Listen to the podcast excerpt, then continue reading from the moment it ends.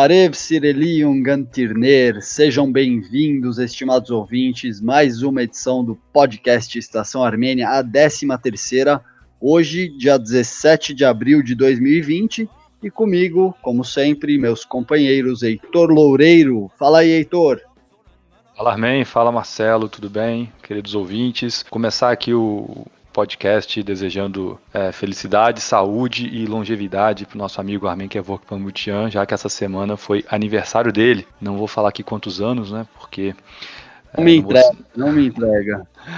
não vou ser indiscreto, mas fica aí nossos votos de feliz aniversário para você, nosso irmão Armin Kevok Pambukian. Doutor, muito obrigado, Chat Noragale.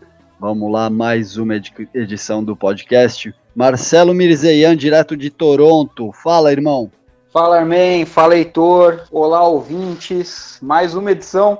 Olha lá, nós estamos. Essa quarentena está sendo boa para a gente cumprir prazo, hein, cara? É mais um terceiro em 45 dias aí. E podcast de aniversário, né? Estamos aí com, com, como o Heitor já comentou, a gente não vai falar quantos anos, mas feliz aniversário aí para o nosso diretor de redação do portal Armento Palavras, senhores, muito obrigado aí pelo carinho. Nós estamos aí no meio dessa pandemia, todo mundo isolado na sua casa. Não tem problema, eu vou contar para todo mundo. Eu quarentei na quarentena, não tem nenhum problema, isso vai ficar para para minha vida como um marco, né? Cada, qualquer um que faz 40 anos se lembra dessa data, provavelmente eu vou lembrar no meio de, que estávamos no meio de uma pandemia, se tudo der certo, isso tudo passar e a gente voltar vida uh, normal depois disso. E falando nisso, de isolamento, coronavírus, Heitor, como que está o panorama do coronavírus pela Armênia?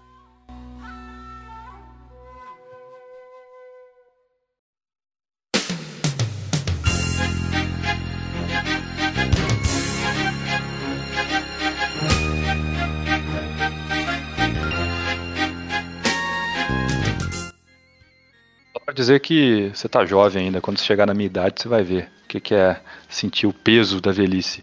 É, ah, na Armênia. Cara de pau. é, na Armênia a situação tá tensa e preocupante, né? Num, é, a Armênia, até por conta da, da, da sua localização geográfica né, e, da, e da questão geopolítica da região, de ter duas fronteiras fechadas né, e poucas estradas ligando é, o, o, país ao mundo exterior, a situação ainda lá não, não está fora de controle, mas é preocupante. Né, dados de hoje, tirados do, do EVN Report, estão na casa de 1.201 casos confirmados, é, já tivemos 402 curas na Armênia e 19 mortes. É, todas essas mortes registradas né, e comprovadas que foram por conta do Covid-19 se deram em população de risco, né, então com doenças pré-existentes, doenças respiratórias, etc. A, a, média, a idade média dos mortos é de 73,8 anos, então quase 74 anos também é, mostrando que a população idosa também na Armênia é a mais vulnerável. Tá? Dados de momento afirmam que nós temos 780 pacientes hospitalizados na Armênia.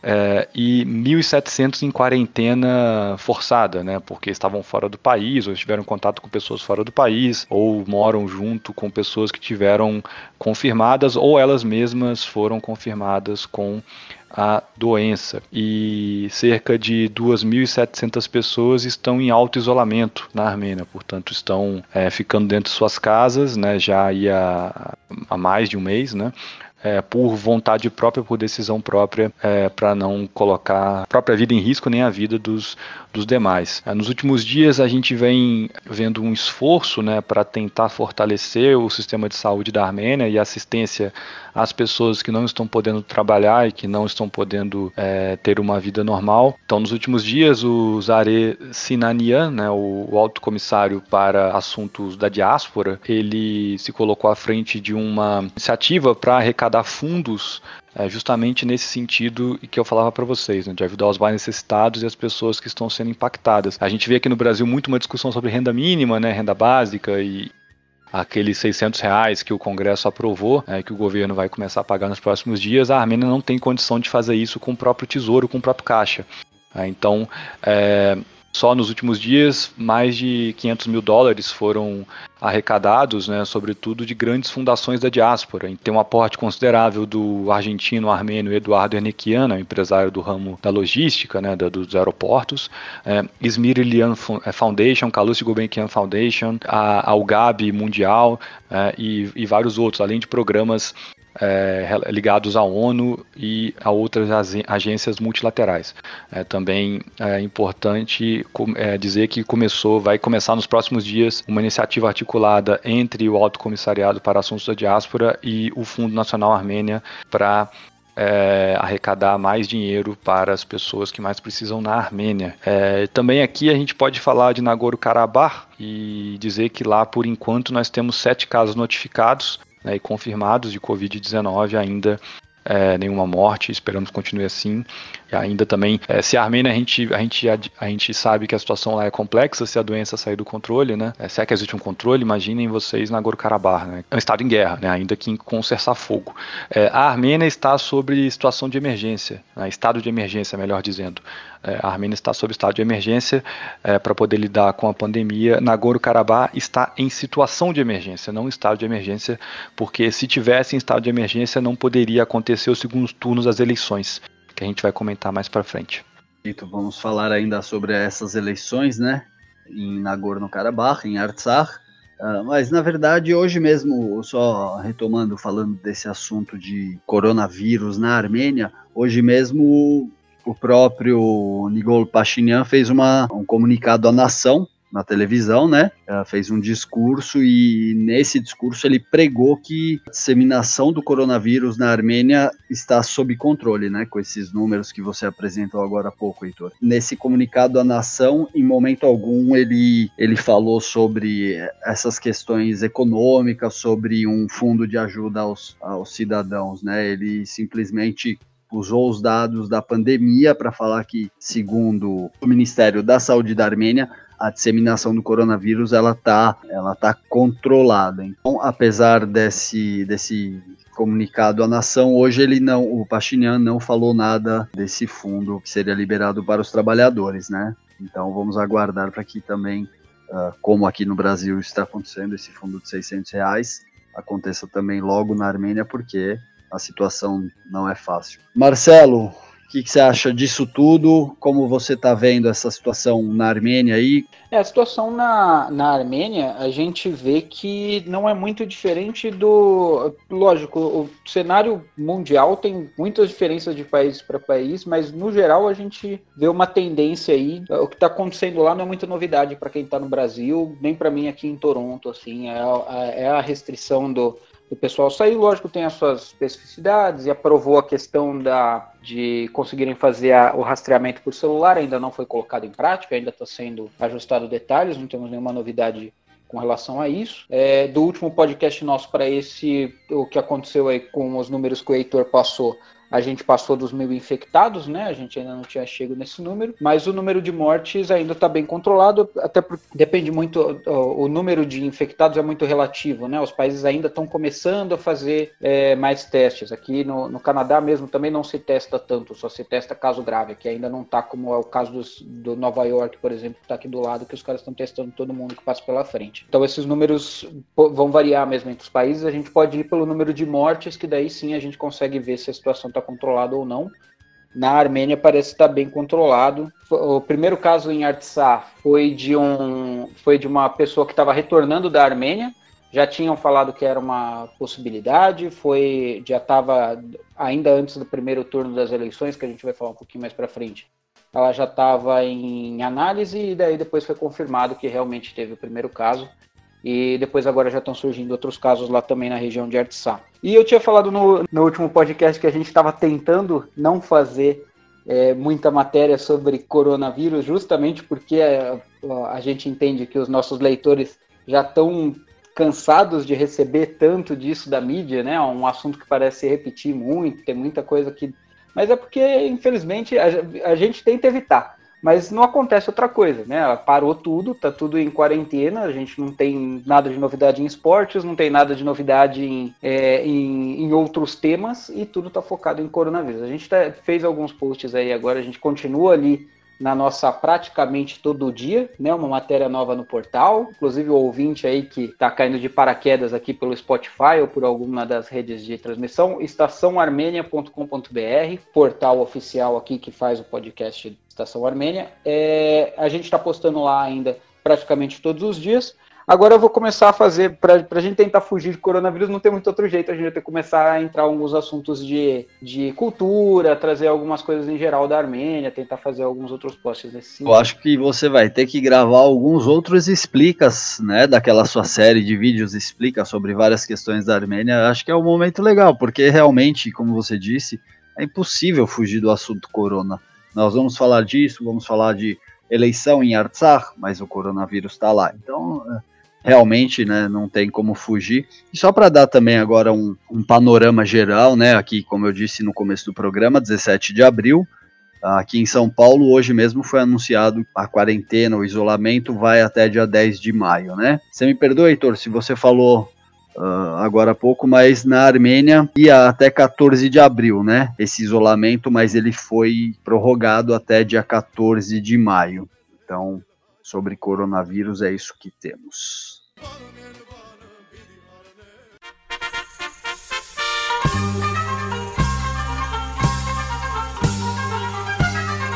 Então, deixando o coronavírus um pouco de lado, vamos falar sobre as eleições em Artsakh, especificamente o segundo turno, que aconteceu no último dia 14 de abril. Heitor, qual, quais são as novidades? Rolou a eleição no meio dessa pandemia? Como que foi? Rolou, Armin, rolou o segundo turno das eleições presidenciais em Nagorno-Karabakh, República de Artsakh. É, nós tivemos é, o primeiro turno no começo do mês, né, o primeiro turno das eleições presidenciais junto com as eleições parlamentares, o que não é muito comum. É, o comum é, é, que as eleições aconteçam separadas, mas esse ano foi diferente. É, e nas eleições parlamentares, para falar delas primeiro, é, nós tivemos a consolidação da maioria do partido da situação, que é o Azad Hayrenik, é, o Pátria Mãe Livre, que é o partido do atual presidente Nagorno-Karabakh, é, Bako Sarrakian, e também do presidente eleito agora, no segundo turno, dia 14, Araik Harutunian. É, o Harutunian, ele havia sido primeiro-ministro é, de Artsakh, né, já por, por muitos e muitos anos, né, ele é o primeiro-ministro em, em exercício, né, então isso mostra para gente que não houve é, alteração do quadro político da chamada Segunda República Armênia, né, ou da República vizinha, a República da Armênia. Isso mostra para gente que o, o, o Bako Sarrakian ele continua né, dando as cartas ali é, por, por detrás é, dos bastidores, né, mas o fato é que o, o Araik Harutinian ele teve uma votação expressiva nesse segundo turno, ele teve 88% dos votos né, mostrando que é, os, os outros candidatos, os outros partidos que participaram do primeiro turno apoiaram essa candidatura. Agora, a eleição foi polêmica, né, porque havia muita pressão para que ela fosse adiada. Inclusive, o Massis Mailian, que é o candidato que disputou o segundo turno com o Harut Unian, é, ele havia pedido adiamento e esse adiamento foi é, negado pelas autoridades eleitorais de Nagorno-Karabakh. Isso favoreceu, obviamente, o Harutunian, porque é, o adiamento foi negado, mas também não houve campanha. É, então é lógico que o candidato mais conhecido por ser o candidato da situação e por ser o primeiro-ministro, ele teve uma vantagem expressiva. É, também porque o comparecimento foi pequeno, tá? A gente teve comparecimento de 44,9% é, dos eleitores aptos a votar. É, lembrando que o voto, tanto na Armênia quanto em Nagorno-Karabakh, ele é facultativo. É só a título de curiosidade, normalmente o comparecimento às urnas é, gira em torno de 70% a 75%.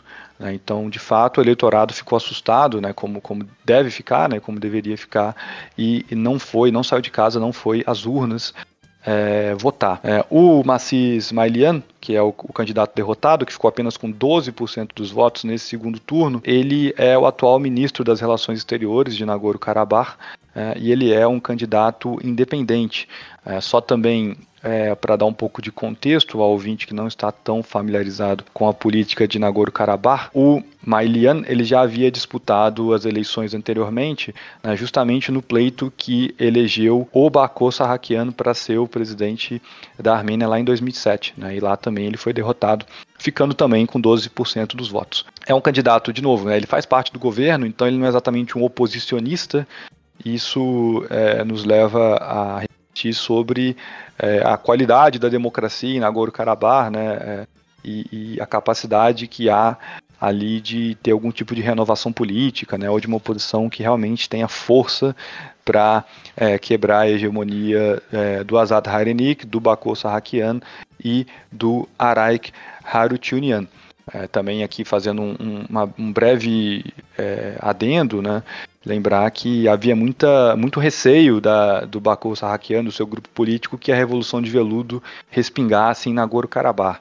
Eles conseguiram manter, houve protestos na época, né, vocês devem lembrar, mas é, não tomou a situação de uma, é, uma, uma revolução de massa, né, como aconteceu na Armênia. Então, Nagorno-Karabakh ainda permanece como sendo um país bastante fechado, né, e com aqueles mesmos grupos políticos comandando é, as coisas por lá desde a independência em 88.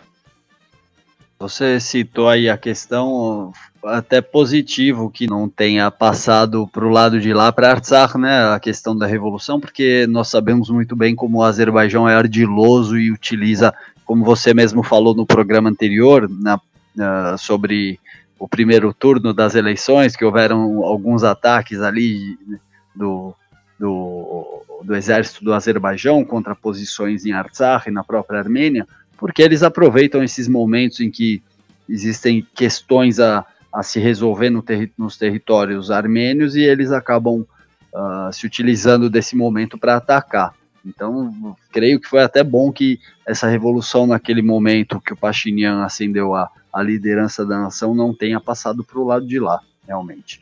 Marcelo, você queria complementar alguma coisa? É, então, era justamente disso que eu ia falar também, Armin, da questão de que tudo que a gente é, trata dentro de Artsá tem que ser feito com muito cuidado, justamente porque os vizinhos estão de olho, né? O Azerbaijão, a Turquia também está sempre de olho ali em qualquer instabilidade, seja política, principalmente política, para poder se aproveitar como um momento para poder tentar avançar tropas. A gente teve, né, no próximo da, do primeiro turno, a gente teve aqueles ataques do na fronteira ali com, com o Azerbaijão, que chegou inclusive a, a ter alguns ataques também nas fronteira, na fronteira com a Armênia diretamente. Por isso que era tão importante também, é, era o maior argumento né, do, do partido da situação, de que deveria ser realizado agora nessa data a eleição, porque é a primeira eleição, de fato, dentro desse novo sistema, né? Já, o Artsá passou do parlamentarismo para o presidencialismo, e, só que quando passou em 2017, o atual presidente, que era o Baku Sarrakian, ele foi indicado pelo parlamento para ser presidente, ele não foi voto direto, e agora seria a primeira eleição de fato com voto direto da população. O que pode explicar também essa diferença tão grande aí do Araik para o segundo colocado, para o Massis? Bom, dois fatores. Primeiro que o Araik ele já estava com mais de 49% no primeiro turno, então ele já estava, ele praticamente levou no primeiro turno, né? Foi por, por pouco. É, em segundo, porque logo depois do primeiro turno, quando o Macis viu que não ia conseguir adiar, né? Que ele já, já era bem pouco provável que ele ia conseguir adiar o segundo turno. O próprio Macis falou para os eleitores dele no Facebook para nem irem votar. Falou: ah, você que votou em mim, fique em casa é, e se protege do coronavírus aí. Não vai participar desse segundo turno, não. Como o Heitor bem falou, né, a gente tem, tem esse problema lá na, de, em Artsá, que a gente não tem uma alternância grande de poder, né? Porque, uh, como a gente estava antes no parlamentarismo, o primeiro-ministro era o que mandava mais. E o Araik ele ficou como primeiro-ministro de 2007 até 2017. Então são, já eram 10 anos que ele já estava no poder ali em, na época como Nagorno-Karabakh.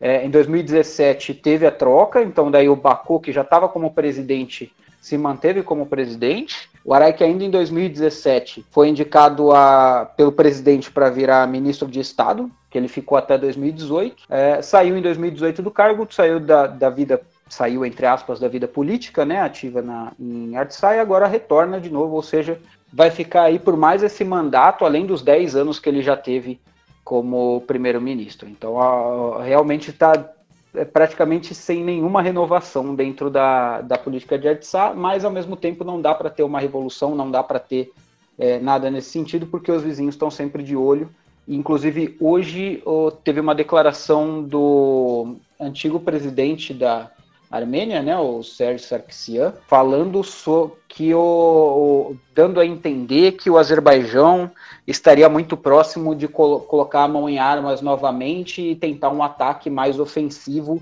assim como foi o de 2016. Guerra dos Quatro Dias, né, em abril. Isso, ele deu hoje uma entrevista falando que a, a chance de do Azerbaijão estar voltando em armas e fazer um ataque novamente é grande. Não, não, pelo menos das entrevistas que eu vi, ele não entrou em detalhes o porquê ele estaria falando isso. Pode ser porque talvez ele esteja sendo investigado agora, né, sobre as atitudes dele na época e se ele está tentando usar isso como uma cortina de fumaça, mas é, por enquanto a gente ainda não sabe. A gente só viu essa primeira declaração dele. Só para complementar a informação do Marcelo, é, na verdade, os, os, mandatos tanto presidenciais quanto de parlamentares em Nagorno-Karabakh são de cinco anos. Mas em 2017 a gente teve é, um referendo constitucional que eu, que eu participei né, da, da, do referendo como observador, e ali ficou decidido que haveria eleições naquele mesmo ano, poucos meses depois, que elegeria um presidente para ficar mais três anos, para dar justamente 2020 em 2020 ter é, eleição que pudesse eleger o presidente e o parlamento por mais cinco anos. Então é por isso que agora casou, como eu dizia antes, né, agora casou eleição parlamentar e eleição presidencial, coisa que não era comum acontecer. Então o, o, o Bako ele já havia cumprido dois termos, né, dois mandatos de cinco anos cada, é, de 2007 a 2017. Então ele não poderia ser reeleito em 2017. Só que é, daí fizeram essa emenda à Constituição para que ele pudesse concorrer nas eleições e assim ele pudesse ficar no poder meio que de forma provisória, entre aspas, com esse mandato menor de três anos, de 2017 até 2020, e agora ele foi obrigado a, a deixar o poder né, e é, abrir o, a cadeira de presidente para o próximo mandatário, que vai ficar cinco anos, podendo ser reeleito, é, portanto, 2025, é, e 2025, portanto, também teremos eleições parlamentares é, junto com as presidenciais. Para complementar sobre essa recente eleição do presidente de Artsakh, Aray Harutyunyan, ontem mesmo ele teve um encontro informal a portas fechadas com o presidente da Armênia, Armen Sarkisyan.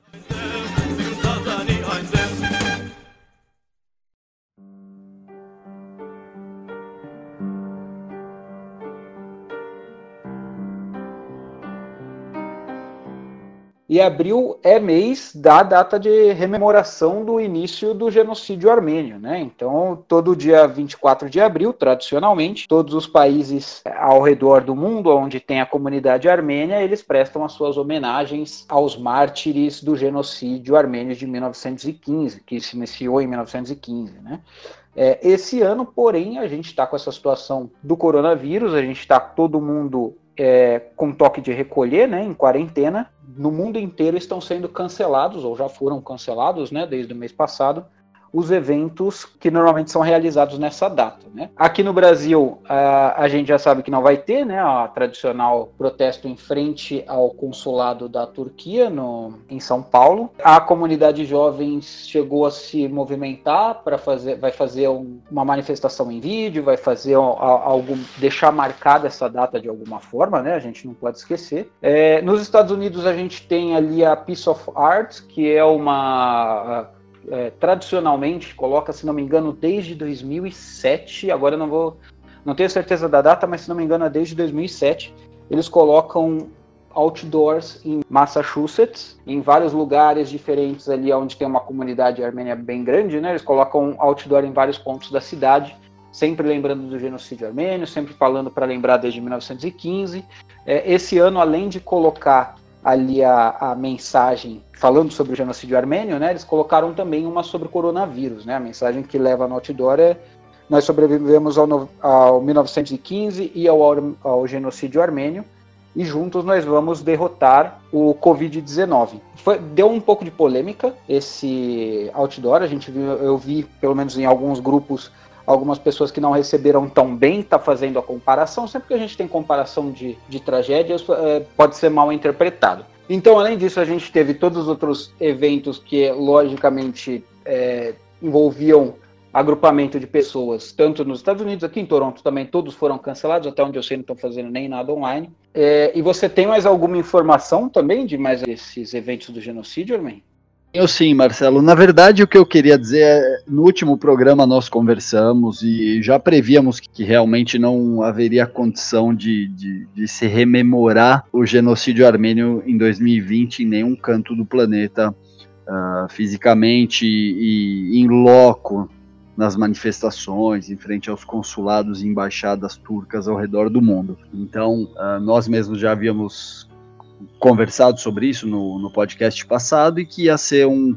Uh, provavelmente seria um ano de rememoração muito mais virtual. E nesse sentido, IARA, que é, são as instituições armênias da República da Argentina, uh, emitiram um comunicado né, em conjunto pedindo que esse ano, então em 2020, todo mundo relembre aí do dia 24 de abril, que na Argentina é o dia de ação pela tolerância e respeito entre os povos em comemoração, nesse caso rememoração, ao genocídio armênio, que é uma lei nacional, a Lei 26.199. Então, a Iara conclamando a todos para que ninguém esqueça o 24 de abril, que seja um momento de reflexão, mas que seja no seio de nossas famílias, relembrando e, e que seja esse momento de pura reflexão, porque realmente não há condição de, de, de nenhum protesto físico. Uh, esperamos ver alguns protestos virtuais. É o caso que praticamente do outdoor, como você mesmo disse há pouco, Marcelo, né? Então ações como essa uh, são, são esperadas e são muito mais do que bem-vindas. Né? É, as entidades aqui do Brasil elas estão mobilizadas, logicamente, para poder é, ajudar no combate ao Covid-19. Lembrando também que a comunidade armênia de São Paulo é, tem uma população é, idosa bastante numerosa, né? inclusive é uma das, entidades armênias de São Paulo é uma casa de repouso para, para senhores e senhoras da comunidade. Inclusive, a União Geral Armênia Beneficência do Brasil está organizando uma campanha de arrecadação que o Armen vai falar melhor sobre ela.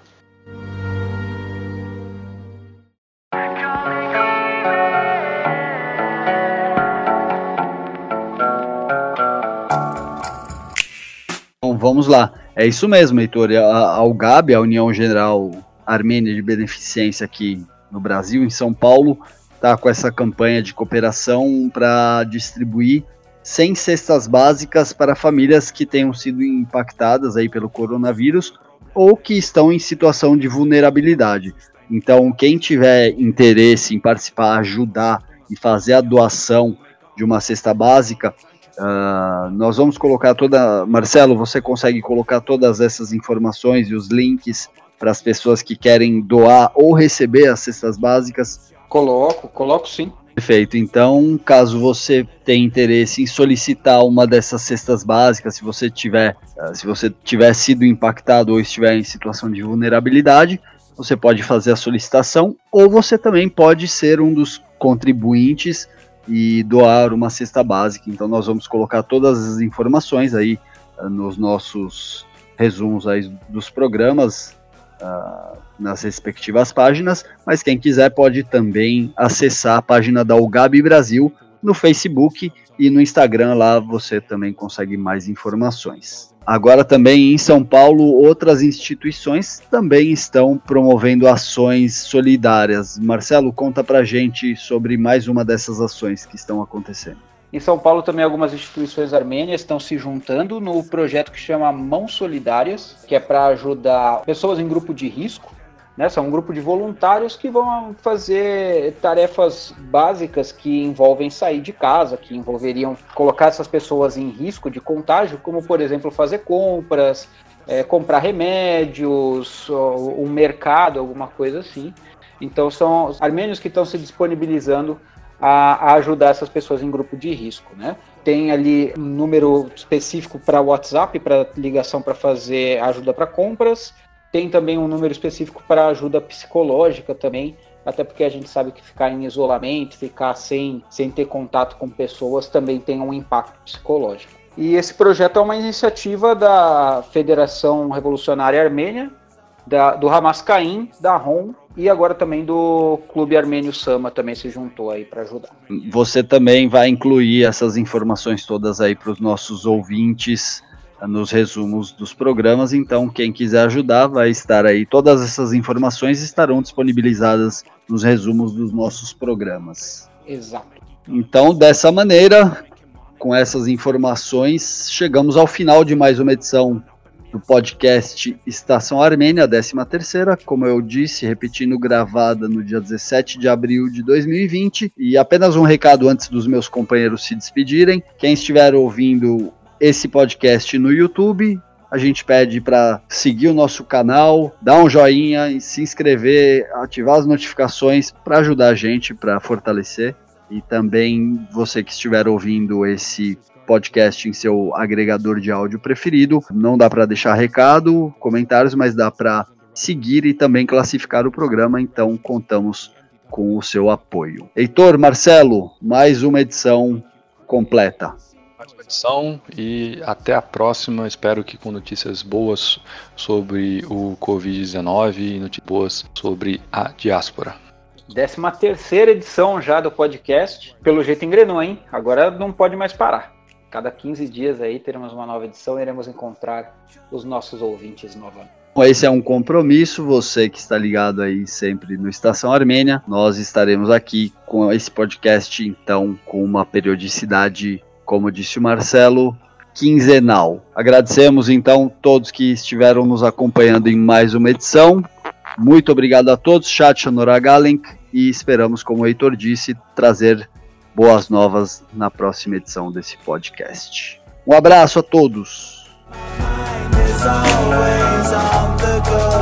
Դրսում է ձայներ Գալիս է խափում, որ ավելանամ Ես է դուրը պարկել եմ Է դուրը պարկել եմ Ես համաձայն վեր, որ այդ կվերանա Եվ ես հեռանամ, ես դա ընդունել Ու ձևը կթել Դրսում է ձայներ Գալիս են կտում, որ ապենանամ Ես է դուրը պակել եմ Իշկան է թակել եմ Ու համաձայն վեր, որ կվերանամ Եվ ես վերանամ, ես է ծաղ ընդունել Ու դուրս եկել եմ